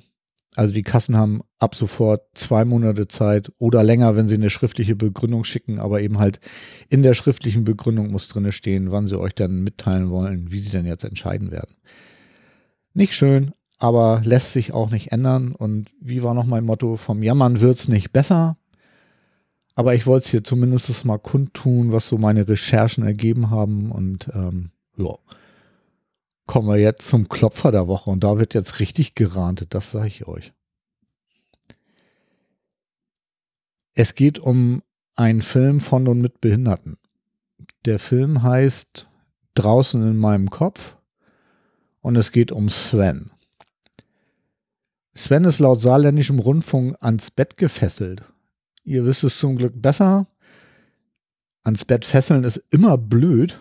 Also außer bei bestimmten Praktiken, die man vielleicht auch in Betten vollführt. Aber bei Behinderten, die in Betten zu fesseln, finde ich eher scheiße, ehrlich gesagt. Also er ist bettlägerig und ähm, in dem Film geht es jetzt um die Beziehung von Sven zu seinem Assistenten. Assistenten sind Menschen, die Menschen mit Behinderung helfen, äh, sich zu waschen, anziehen und so weiter. Und bei Schwerstbehinderten ähm, machen die sehr, sehr viel. Und da gibt es wirklich eine sehr, sehr intime Beziehung. Und in dem Film werden so Fragen aufgeworfen, ob so ein Leben mit Schwerstbehinderung überhaupt lebenswert ist und was es bedeutet, ja, eine beziehungsweise keine Intimsphäre mehr zu haben und so weiter. Also ist bestimmt ein schöner Film. Ich habe den tatsächlich noch nicht gesehen. Und was ich richtig gut fand, ist, dass dieser Schwerstbehinderte tatsächlich von einem Schwerstbehinderten ähm, gespielt wurde. Das heißt, da wurde kein nicht behinderter Schauspieler gecastet, sondern tatsächlich ein Behinderter. Deswegen hatte mich das Thema so ein bisschen interessiert. Ja, und warum ist das jetzt der Klopfer der Woche? Darum. Ich habe im Internet Folgendes gefunden. In Kooperation mit der Filmförderung Hamburg-Schleswig-Holstein kommen am 1. Mai um 20 Uhr die Regisseurin, hier Name der Regisseurin einsetzen, die Produzentin, hier Name der Produzentin einsetzen und mit hier Name der Cutterin einsetzen des Films ins Hamburger Abaton eigentlich mal eine schöne Gelegenheit, dahin zu gehen und äh, sich zum einen den Film anzuschauen und zum anderen mit diesen drei Leuten mal ins Gespräch zu kommen, warum sie den Film gemacht haben, was ihre Intention ist, was sie bewirken möchten und so weiter. Also ich mache den Link auf diese Ankündigung auch gerne in die Shownotes, dann könnt ihr euch das mal angucken, falls ihr mir das hier jetzt so nicht glaubt. So, und warum kommt dieser Film ins Abaton? Oder warum ist diese Veranstaltung im Abaton? Ist klar, äh, das Abaton ist ein Kino mit extrem hoher Strahlwirkung. Ähm, es ist, ich glaube, das Arthouse-Kino in Deutschland. Ich habe mich mit einer mir bekannten Filmemacherin darüber unterhalten. Den Namen sage ich nicht, aber Leute, die im CCC sind, die kennen die Dame, weil die auch einen Film über ein CCC gemacht hat. Und sie hat mir bestätigt, dass ähm, Filme gerne ins Abaton gegeben werden, weil dann äh, im Verleih für andere Kinobetreiber klar ist, diesen Film will ich auch zeigen. Das heißt, läuft ein Film im Abaton, wird der bundesweit gebucht. Insofern haben die Verleihfirmen großes Interesse dran, den Film im Abaton zu zeigen. Und ähm, ist ja wirklich ein wirklich ein, also das Gebäude ist natürlich auch sehr imposant. Also es, wenn man das sieht, ist wirklich ähm, ein schöner alter Bau. Also ein wirklich toller Ort für die Premiere. Aber ähm, das Abaton, der Name ist da Programm. Also nicht Kinoprogramm, sondern, ach, ich zitiere mal die Wikipedia. Das Abaton von Griechisch, und jetzt kann ich dieses griechische Wort nicht aussprechen. Aber egal. Äh, und vom altgriechischen Aussprache Abatos, ne, da sieht man schon die Nähe zu Abaton. Und das bedeutet auf Deutsch unzugänglich. Ja, schön, ne? Also die übertragene Bedeutung von Abaton ist eigentlich ein heiliger, für Menschen meist unbetretbarer Ort. Ja, und das ist, finde ich, wirklich spannend, weil das Abaton ist absolut nicht barrierefrei. Sie sagen zwar auf der Webseite, dass sie uns reintragen würden, aber ehrlich gesagt, jemand, der im E-Rollstuhl sitzt, also eh nicht, eh nicht ich jetzt, aber jemand, der im E-Rollstuhl sitzt, der hat schon mal so, ja, deutlich über 100 Kilo alleine nur Rollstuhlgewicht und dann kommt noch das Körpergewicht dazu. Und in meinem Fall kommen wir da auch auf gut über 100 Kilo. Und ehrlich gesagt will ich mich in ein Kino nicht reintragen. Also ich kenne die Treppen da, die kann man von außen sehen. Die sind, das ist zwar ein breites Treppenhaus, aber es ist trotzdem auch lang. Und ich weiß nicht, ob andere das machen, aber also ich jedenfalls nicht. Ich möchte da nicht unbedingt hochgetragen werden. Von ich komme da hin und dann ist das jemand, den ich nicht kenne. Das heißt, mir unbekannte Menschen tragen mich da eine Treppe hoch. Ähm, nee, das will man nicht. Also wirklich nicht. Ich habe dann ähm, versucht, mich nochmal schlau zu machen, warum das denn so passiert ist irgendwie und habe versucht, die Verantwortlichen irgendwie anzurufen und ähm, hier in Hamburg mit der Kulturbehörde telefoniert und die haben mir dann wieder erklärt, dass das ja ein altes Gebäude ist und dass man das verstehen muss. Und ähm, ehrlich gesagt, nee, ich verstehe das nicht. Also seit fast zehn Jahren gibt es die UN-Konvention zur Teilhabe für behinderte Menschen und ähm, die Kulturbehörde Hamburg meint irgendwie, das muss noch ins Bewusstsein der Menschen einsickern. Wie lange denn noch bitte? Ich finde es doof. Ach nee, warte mal, seit zehn Jahren stimmt ja gar nicht. Es gibt ja Behinderte noch gar nicht so lange. Ne? Stimmt erst seit Sommer 2013, seitdem ich behindert bin, gibt es, glaube ich, Menschen im Rollstuhl. Oder? Na, ich weiß nicht genau. Oder gibt es sie noch länger? Ich weiß es nicht. Aber für die Kulturbehörde scheint das ein komplett neues Phänomen zu sein und das ähm, langsam durchsickern muss. Die Dame hatte mir dann weil sie auch nichts Genaues sagen konnte, äh, mir geraten, mich doch mal mit dem Geschäftsführer vom Abaton zu unterhalten, weil sie gehört hätte, das Abaton würde umgebaut werden und vielleicht wird es ja barrierefrei umgebaut. Ich habe das dann gemacht. Ich habe den angerufen. Das war ein, sagen wir mal, ich drück's mal freundlich aus. Es war ein sehr intensives Gespräch, in der eine Person eine andere Person fast nicht zu Wort kommen ließ. Und ich als Podcaster der ja nur wirklich viel reden kann, war das nicht.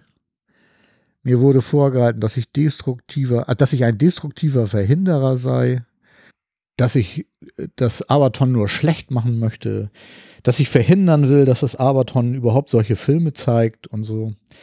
Und ich war echt ein bisschen verwundert über diese aggressive Haltung, die dieser Mensch da an den Tag legte, weil ich am Eingang des Gesprächs eigentlich nur zwei Sätze gesagt habe. Und zwar, schönen guten Tag, ich bin Rollstuhlfahrer und ich habe mal eine Frage zu dem Film und zu ihrem Kino.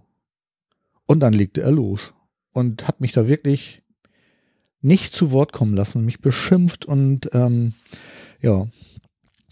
Gut, nachdem er sich dann so ein bisschen abgeregt hatte, konnten wir dann am Schluss doch noch fünf Minuten ein bisschen konstruktiver sprechen. Und ich ihm dann, als ich ihm dann sagte, irgendwie, dass ich eigentlich gar nicht mit ihm meckern wollte, sondern eigentlich nur die Information bekam, dass ja das Abaton möglicherweise barrierefrei umgebaut wird, ähm, hat er mir dann ähm, versichert, dass das nicht so ist. Also das Abaton wird zwar umgebaut, aber sicherlich nicht barrierefrei, weil das könnte man bei so einem alten Gebäude auch nicht erwarten. Und ich führe jetzt zum 197. Mal Florenz an und kotze im Strahl, ehrlich gesagt, dass immer wieder dieses Wir können nicht, wir können nicht, wir können nicht. Irgendwie, das ist wirklich schlimm. Ähm, auf das Argument erwiderte er dann, also ich habe das nicht gesagt, dass ich im Strahl kotze, ne, sondern ich habe gesagt, ob er schon mal in Florenz war. Und ähm, darauf murmelte er dann was von wegen, ja, also sie hätten sich schon mal irgendwie angeguckt und die Treppenhäuser wären zu schmal und feuerpolizeilich und Rettungswege und bla bla und deswegen könnte man nicht. Und man müsste das Haus grundsätzlich umbauen und ähm, das würde dann irgendwie mindestens eine Viertelmillion Euro kosten. Und ich kann natürlich wirklich verstehen, dass so ein Kinobetreiber das vielleicht nicht wirklich aus eigener Tasche bezahlen kann. Wir wissen alle, dem Kino geht es nicht so gut. Und ähm, ich gehe zwar auch gerne ins Kino, aber auch tatsächlich nicht so häufig, aber immerhin gehe ich ins Kino. Aber dann suche ich mir halt Kinos aus, die barrierefrei sind. Äh, und auch, ich gehe auch gerne in kleine Kinos, von denen ich weiß, dass sie bemüht sind und tolle Filme zeigen. Wie zum Beispiel das kleine Kino in Volksdorf, wo ich schon ganz oft war. Und ähm, ja, aber dieser Mensch da, der wollte nicht. Also der wollte nicht. Der hatte überhaupt gar keine Lust, sich mit Menschen mit Behinderung auseinanderzusetzen. Er hat dann noch behauptet, dass er im Jahr eine dreistellige Anzahl an Rollstuhlfahrern und Rollstuhlfahrern in seinem Kino hat. Ehrlich gesagt, kann das sein? Aber jeden dritten Tag ein Rollstuhlfahrer? Ich bin mir da nicht wirklich sicher, ehrlich gesagt. Naja gut, sei es drum, ich will ihm jetzt nichts unterstellen. Ich finde die Zahl ziemlich hoch, aber äh, weil die ja alle reingetragen werden müssen und ich bin mir nicht sicher, dass sich da wirklich viele Rollstuhlfahrerinnen und Rollstuhlfahrer reintragen lassen. Also mit denen, die ich im Nachgang telefoniert habe, äh, haben alle selber bestätigt, dass sie sich nicht reintragen lassen würden. Also insofern, ja, gut. Aber ich bin da echt keinen Schritt weitergekommen.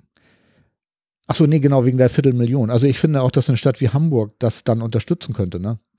Also wenn das schon so ein renommiertes Kino ist, was so eine Strahlkraft in die ganze Republik hat und wo dann Premieren für solche Filme stattfinden, irgendwie kann ich nicht nachvollziehen, dass das nicht barrierefrei ist. Und vor allen Dingen, ich will ja auch nicht nur diesen einen Film gucken, ich will ja dann vielleicht auch noch andere Filme gucken, wenn das Avaton dann barrierefrei wäre. Vor allen Dingen jetzt, wo ich weiß, was das für ein wichtiges Kino ist, würde ich mich ja tatsächlich auch noch mehr darum kümmern.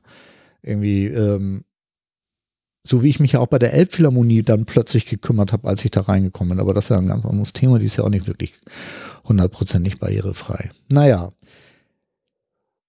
Also irgendwie in Hamburg tut sich nicht viel. Ich habe dann noch mit einer weiteren Dame von der Kulturbehörde äh, telefoniert, die eher aufgeschlossen war, was Inklusion angeht und die kannte auch die Aktion, die wir damals gemacht haben vor den Hamburger Kammerspielen, als da ziemlich beste Freunde Premiere hatte. Ihr kennt dieses Theaterstück, was auch als Kinofilm ziemlich erfolgreich war und eigentlich total schön. Äh, die Kammerspiele sind auch nicht barrierefrei und man würde auch reingetragen werden, aber sie haben nur einen Platz. Und ähm, damals haben wir vor den Kammerspielen demonstriert und äh, da war aber auch nicht so wirklich wirklich was erreicht worden, also jedenfalls nicht, was die Kammerspiele angeht. Es ist zwar im Nachhinein ein runder Tisch entstanden, aber so richtig viel passiert ist danach auch nichts. Äh, tja. Und was ich besonders traurig finde, ist, dass das alles, äh, oder dass so von Steuerzahlern subventionierte Theater oder überhaupt Kinos oder Opernhäuser, also hier in Hamburg habe ich jetzt im Zuge der Recherchen erfahren, kriegt die äh, Staatsoper in Hamburg 8 Millionen Euro Zuschüsse jedes Jahr für ihre Inszenierung. Ich will über die Summe überhaupt nicht reden, aber ähm, ich war in der Staatsoper, habe mir dort eine Oper angeguckt, das habe ich glaube ich hier auch schon mal berichtet. Und man kann von den Rollstuhlplätzen aus nicht mal die ganze Bühne einsehen, weil die Balkone davor hängen. Und ich habe dann daraufhin auch in der Staatsoper angerufen und die waren auch überhaupt nicht bereit, überhaupt irgendwas zu machen. Also die haben überhaupt keine Lust, sich mit dem Thema Menschen mit Behinderung auseinanderzusetzen. Und ehrlich gesagt, das kann ich auch nicht mehr ab. 8 Millionen Euro Subvention. Warum Hamburg bindet ihr das nicht an die verdammte Pflicht, auch barrierefreie Menschen, äh, Barrierefreiheit herzustellen, damit Menschen mit Behinderung da auch mal irgendwie vernünftig in die Oper gehen können. Acht Millionen jedes Jahr. Und da habt ihr keine paar Euro äh, über, um da mal die Plätze ein bisschen besser zu gestalten? Das kann doch nicht wahr sein, ehrlich gesagt. Und jetzt kommt's. Inoffiziell habe ich erfahren, dass die Oper eine Transkriptionsanlage geschenkt bekommen sollte und das haben die abgelehnt, weil die laufenden Kosten zu hoch wären, das Ding zu betreiben. Also ehrlich, da fehlen mir die Worte. Also da, da kann ich nur schreien. Was soll denn sowas? Das ist Staatsoper. Hallo, hallo. Merkt ihr noch irgendwas? Ja, ihr habt vier Rollstuhlplätze, das weiß ich. Und ihr habt auch einen Fahrstuhl, um da hinzukommen, ja. Aber die Plätze taugen nichts, die sind ganz hinten. Akustik scheiße, Sicht scheiße, Staatsoper scheiße. Entschuldigung. Soll ich das wegpiepen? Nö, ich lasse das drin. Ich bin wirklich genervt. Und ähm, wisst ihr, Christiane Link, eine Journalistin, die auch einen Blog hat, nämlich, ähm, oh Gott, wie heißt er noch? Ach, ich wieder, ich, ich muss mich besser vorbereiten. Verdammt. Ich weiß Christianes Blog nicht. Ich schreibe den in die Shownotes rein. Christiane hat auf ihrem Blog geschrieben, die, Klammer, die Kammerspiele, also jetzt gehe ich nochmal zurück auf die Hamburger Kammerspiele mit ziemlich beste Freunde. Daraufhin hat sie nämlich ihren Blog-Eintrag geschrieben. Ich zitiere, die Kammerspiele bekommen hohe Zuwendungen von der Stadt Hamburg, ohne dass Auflagen zur Barrierefreiheit gemacht werden. Details findet man im Haushaltsplan der Stadt Hamburg. Damit finanzieren behinderte Steuerzahler ihre eigene Ausgrenzung.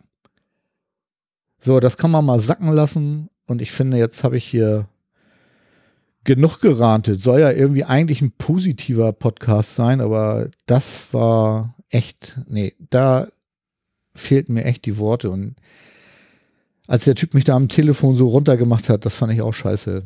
Also Nee. Als Konsequenz werde ich mich jetzt irgendwie nächste Woche mal mit zwei befreundeten Rollstuhlfahrerinnen treffen und wir mal gucken, irgendwie, was wir machen können, irgendwie um die Kulturlandschaft in Hamburg mal ein bisschen aufzumischen, mal gucken, ob uns das gelingt. Aber ihr haltet den Mund, ist ja noch nichts gelaufen, ne? Soll ja eine Überraschung für Hamburg werden. Hm. Ja, gut, okay. Kommen wir mal zu Hilfsmittel der Woche mal was Positives. Ähm, ihr werdet überrascht sein, denn es handelt sich um Kniestrümpfe. Ich habe von meiner Freundin Kerstin, die ich ja vorhin schon erwähnt hatte, mit der ich viel in Konzerte gehe, Kniestrümpfe gestrickt bekommen. Wunderbare Dinger, die äh, bis übers Knie reichen und aus super dicker Wolle gestrickt sind und mir wirklich erlauben, auch mal ohne Wärmestrümpfe ähm, rauszugehen. Funktioniert im richtigen Winter nicht, aber jetzt so in der Übergangszeit äh, habe ich die auch immer an und ähm, naja, also jetzt, wo es so wirklich heiß war in Hamburg, äh, nicht, da bin ich dann tatsächlich auch mit meinen normalen Kniestrümpfen klargekommen. Da wären diese wirklich dicken Kniestrümpfe von ihr äh, doch ein bisschen zu warm gewesen. Aber Kerstin, vielen Dank für diese tollen, tollen Strümpfe. Ich stelle mal Bilder davon in die Shownotes und ähm, kann ich nur empfehlen. Also wenn ihr jemanden habt, der euch Strümpfe stricken kann, lasst euch das machen. Das ist wirklich gut und hält die Beine echt total warm. So. Fast anderthalb Stunden habe ich hier schon wieder rumgelabert. ähm, auf meinem Zettel ist nicht, nichts mehr außer mein Calvin und Hobbes. Den werde ich jetzt mal verlautbaren. Heute ist Calvin dran. Und ich finde, der passt auf meinen Rand wieder wie Arsch auf Eimer. Ähm, da kann ich mich auch nur wiederholen. Gut, ich habe ihn selber ausgesucht, aber ehrlich gesagt habe ich den Calvin und Hobbes für diese Episode schon ausgesucht. Da hatte ich das mit dem Avatar noch gar nicht. Und trotzdem passt er so gut. Echt, ja. Also, Calvin. Warum röschel ich immer an meinem Mikro, verdammt? Also, Calvin. Das ist das Erstaunliche am Leben. Es ist nie so schlimm, dass es nicht noch schlimmer kommen könnte. So, und damit bin ich fertig für heute. Bleibt mir nur noch zu sagen Tschüss und immer schön groovy bleiben.